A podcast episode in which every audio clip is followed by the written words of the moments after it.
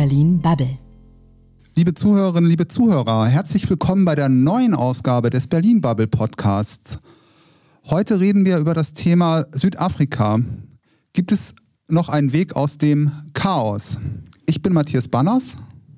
Ich bin Stefan Mauer, hallo. Ich bin Egon Huschet. Nach dem ähm, Haftantritt des ehemaligen Präsidenten Zuma sind eigentlich aus kleineren Protesten relativ schnell bürgerkriegsähnliche Zustände geworden.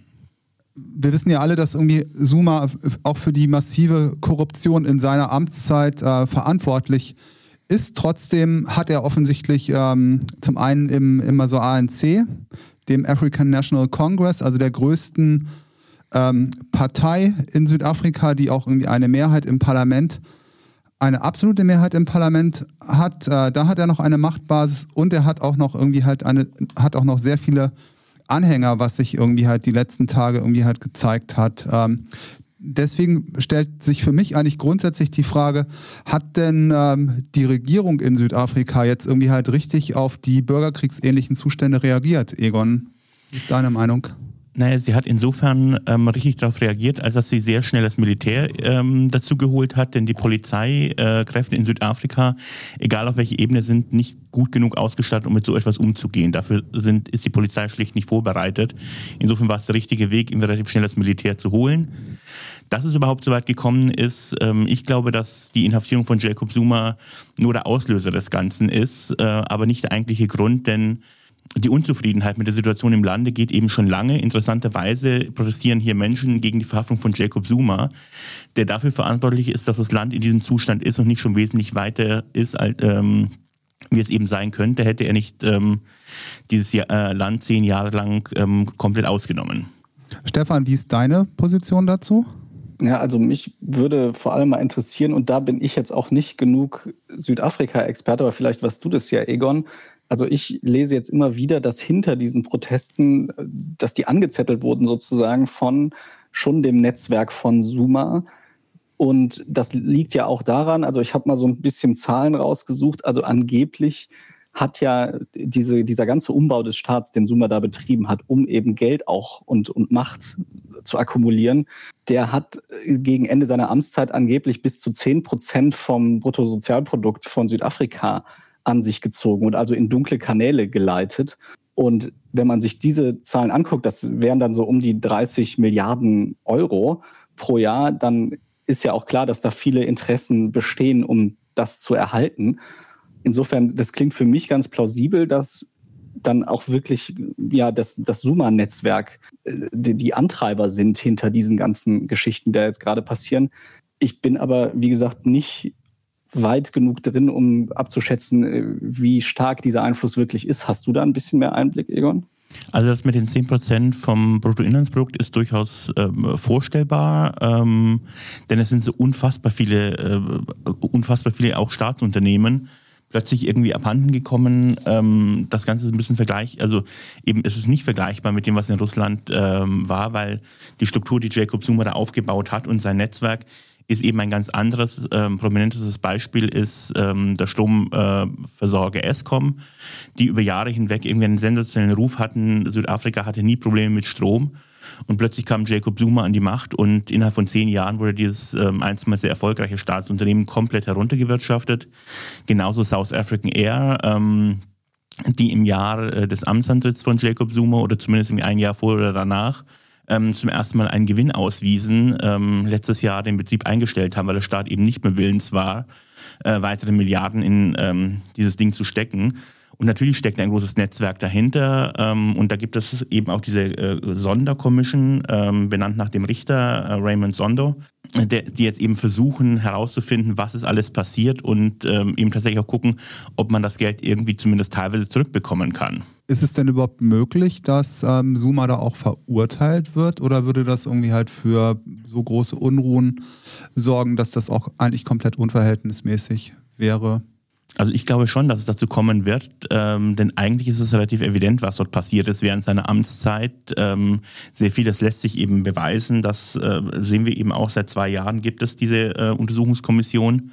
Ähm, bis mittlerweile, glaube ich, sind wir im dritten Jahr. Ähm, und, und da kommt schon irgendwie sehr viel, äh, spült schon sehr viel nach oben. Ähm, aber bis das wirklich einen Abschluss gefunden hat, bis es dann auch zu einer Verurteilung kommt ähm, und eben nicht nur von Jacob Zuma, sondern von einigen mehr, das wird noch eine Zeit lang dauern. Wie würdest du denn die Struktur innerhalb des ANC einschätzen, innerhalb der, der Partei? Da gibt es ja offensichtlich auch verschiedene Machtströmungen. Genau, die gibt es immer noch. Das ist eben ähm, tatsächlich äh, zum einen äh, der ANC, wo eben sehr viele Widerstandskämpfer gegen die Apartheid immer noch drin sind, die dort immer noch das Sagen haben. Dann gibt es den Versuch, das Ganze zu modernisieren. Insgesamt muss man aber sagen, dass der ANC ein bisschen auf dem absteigenden Ast ist, dass sie bei der letzten Wahl nochmal die absolute Mehrheit geholt haben. Wird wohl das letzte Mal gewesen sein, denn ähm, es gibt eben eine Generation ähm, von jungen Leuten, ähm, die sich eben nicht mehr verpflichtet fühlen, den ANC zu wählen, weil er sie von der Apartheid befreit haben, was sehr viele Ältere noch haben, sondern die eben äh, durch gute Schulbildung, ähm, durch einen wachen Blick auf das, was in dem Land los ist, eben den ANC wahrscheinlich nicht mehr wählen werden. Insofern wird es nach der nächsten Wahl zu irgendeiner Art Koalition in dem Land kommen werden. Was mich noch interessieren würde, ist auch, gerade jetzt wirklich ganz kurzfristig, wie geht's denn jetzt weiter? Also, so wie ich das einschätze, wenn jetzt wirklich dem nachgegeben würde und Zuma aus der Haft entlassen, dann wäre das ja quasi eine Bestätigung für seine Anhänger, dass sie den Staat erpressen können mit Gewalt. Äh, die Frage ist aber, ist das möglich, das einzudämmen, ohne da eben wirklich dann irgendwann einen Bürgerkrieg zu provozieren. Also wo in diesem Spannungsfeld wären denn jetzt die Handlungsoptionen für äh, die aktuelle Regierung? Ich glaube, dass die tatsächlich im Moment sehr, sehr überschaubar sind und die nächsten Tage werden das zeigen, wie es sich eben weiterentwickelt in dem Land, ähm, wie es mit den Plünderungen weitergeht, wie sehr das äh, die Polizei unterstützt vom Militär dort eben sich durchsetzen kann, um diese Plünderungen, um das, was dort passiert, äh, eindämmen zu können. Im Moment ist es eher so, dass es sich ausweitet. Wir haben mittlerweile auch ähm, nicht nur in der Region, aus der äh, Jacob Zuma kommt und wo er tatsächlich eine sehr starke Machtbasis hat, sondern mittlerweile auch im Northern Cape und im Western Cape, wo Kapstadt liegt, äh, mittlerweile auch äh, ernstzunehmende Sorgen vor ähm, größeren Protesten. Das heißt, es ist nicht mehr nur auf die sage ich mal, Zuma Strongholds äh, begrenzt, was die Provinzen angeht, sondern wirklich, das schwappt gerade auf den Rest vom Land über sozusagen. Das also was ich aber schon auch noch spannend finde, ist die Betrachtung, ich meine, wir haben jetzt ganz viel darüber geredet, wie viel Korruption und Vetternwirtschaft unter Suma da gewachsen sind. Die Frage ist aber, besteht nicht auch die Gefahr, dass das eben bis in die Polizei und eventuell sogar bis ins Militär rein ist und dass eventuell die auch zumindest in Teilen gar kein Interesse haben, die Gewalt jetzt oder das Land wieder regierbar zu machen, ich sag mal so.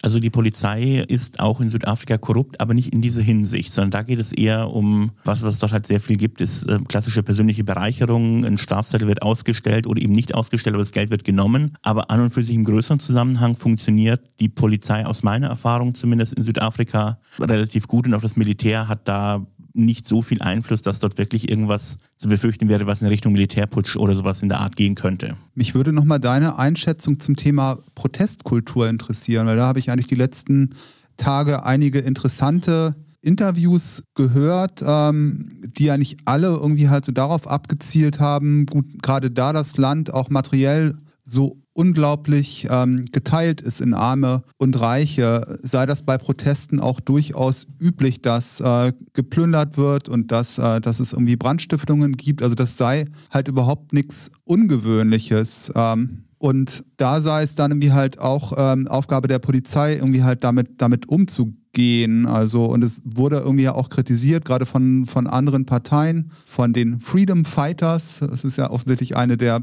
der, der linkeren Parteien.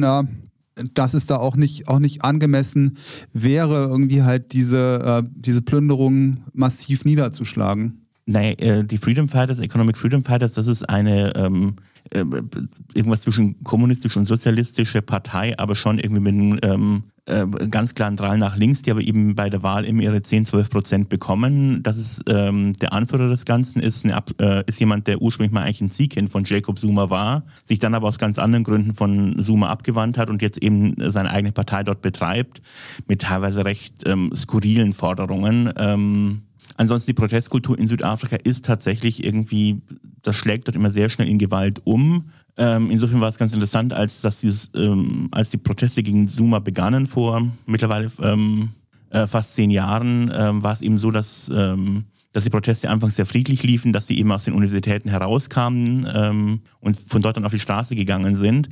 Das war aber auch in der Historie der Proteste von Südafrika eine der wenigen äh, Protestbewegungen, die nicht ähm, sehr schnell in Gewalt äh, eskaliert sind. Ansonsten ist es tatsächlich nicht ungewöhnlich, dass bei Protesten gerne geplündert wird und ähm, Sachen in Brand gesteckt werden.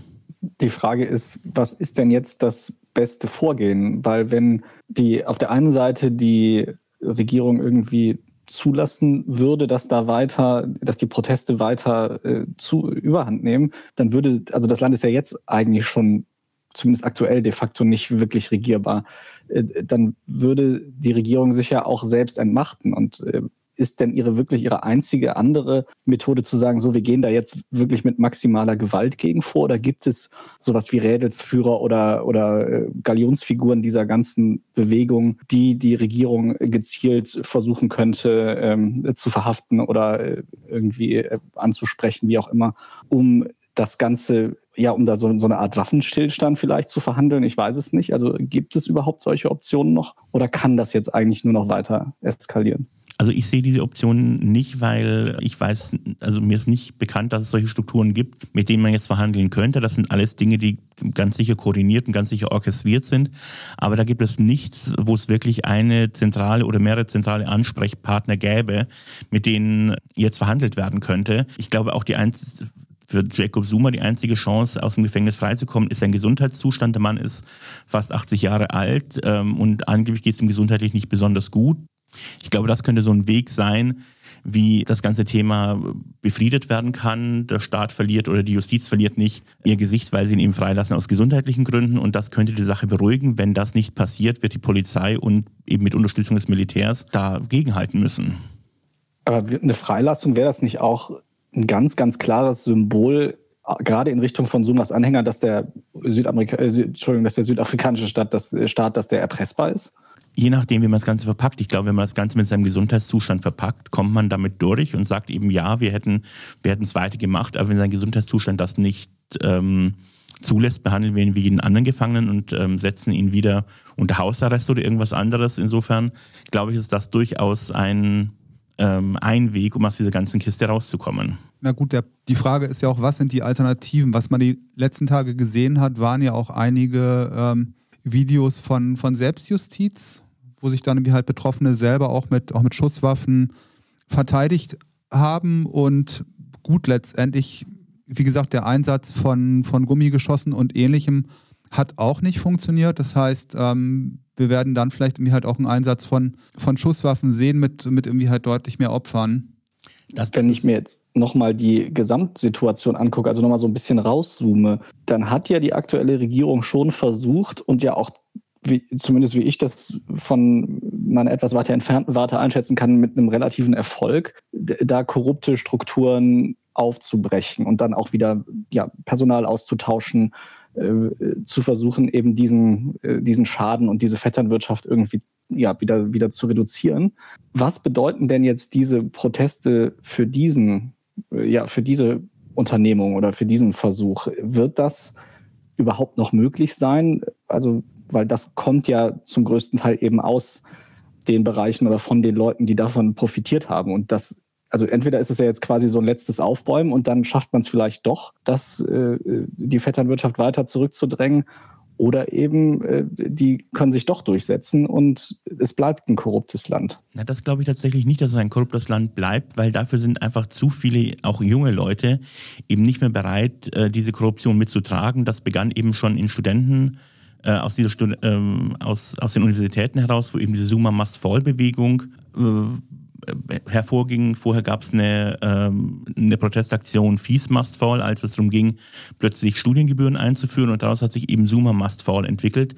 Und diese Generation, ähm, sowohl der Studenten als auch derer, die nicht an der Universität sind, aber trotzdem mit einem ganz anderen Blick auf ihr Land äh, schauen, als es die Generation davor tun, die einfach dem ANC so unendlich verbunden sind, weil der ANC dieses Land von der Apartheid befreit haben und es für die eben gar keine Alternative gibt. Ähm, zum, zum ANC ist es eben für die jungen Leute etwas, wo sie sehr genau hinschauen. Und deswegen glaube ich, dass dieses Land sich ähm, in, in Sachen Korruption sehr wohl stabilisieren wird. Und äh, natürlich ist es im Moment noch das Problem und ich glaube auch die Proteste, gegen die Verhaftung von Zuma waren eigentlich nur ein Anlass.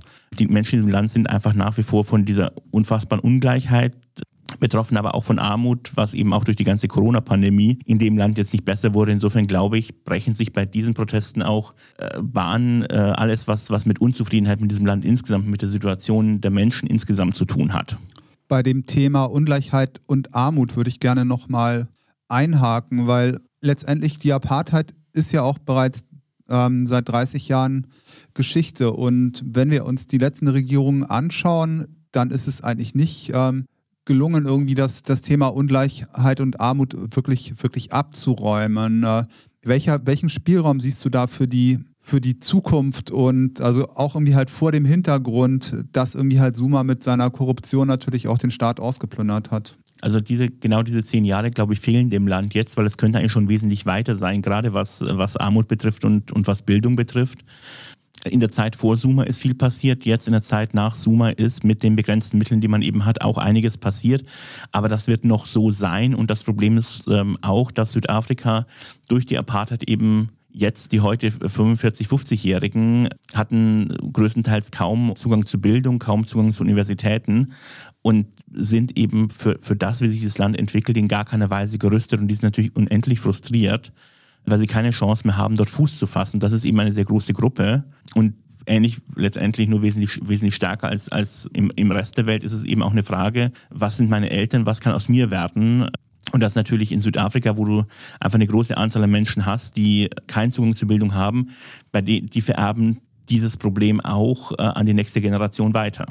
Wo siehst du denn da den, ähm, den, den also ersten Step auf einer, auf einer Politikebene? Ähm, was sollte die Regierung jetzt, jetzt anpassen an Projekten? Ist das, ist das Bildung oder ist das eher irgendwie halt eine Förderung von, von Wirtschaft? Ist das, ist das eine, äh, eine Deregulierung des Arbeitsmarktes?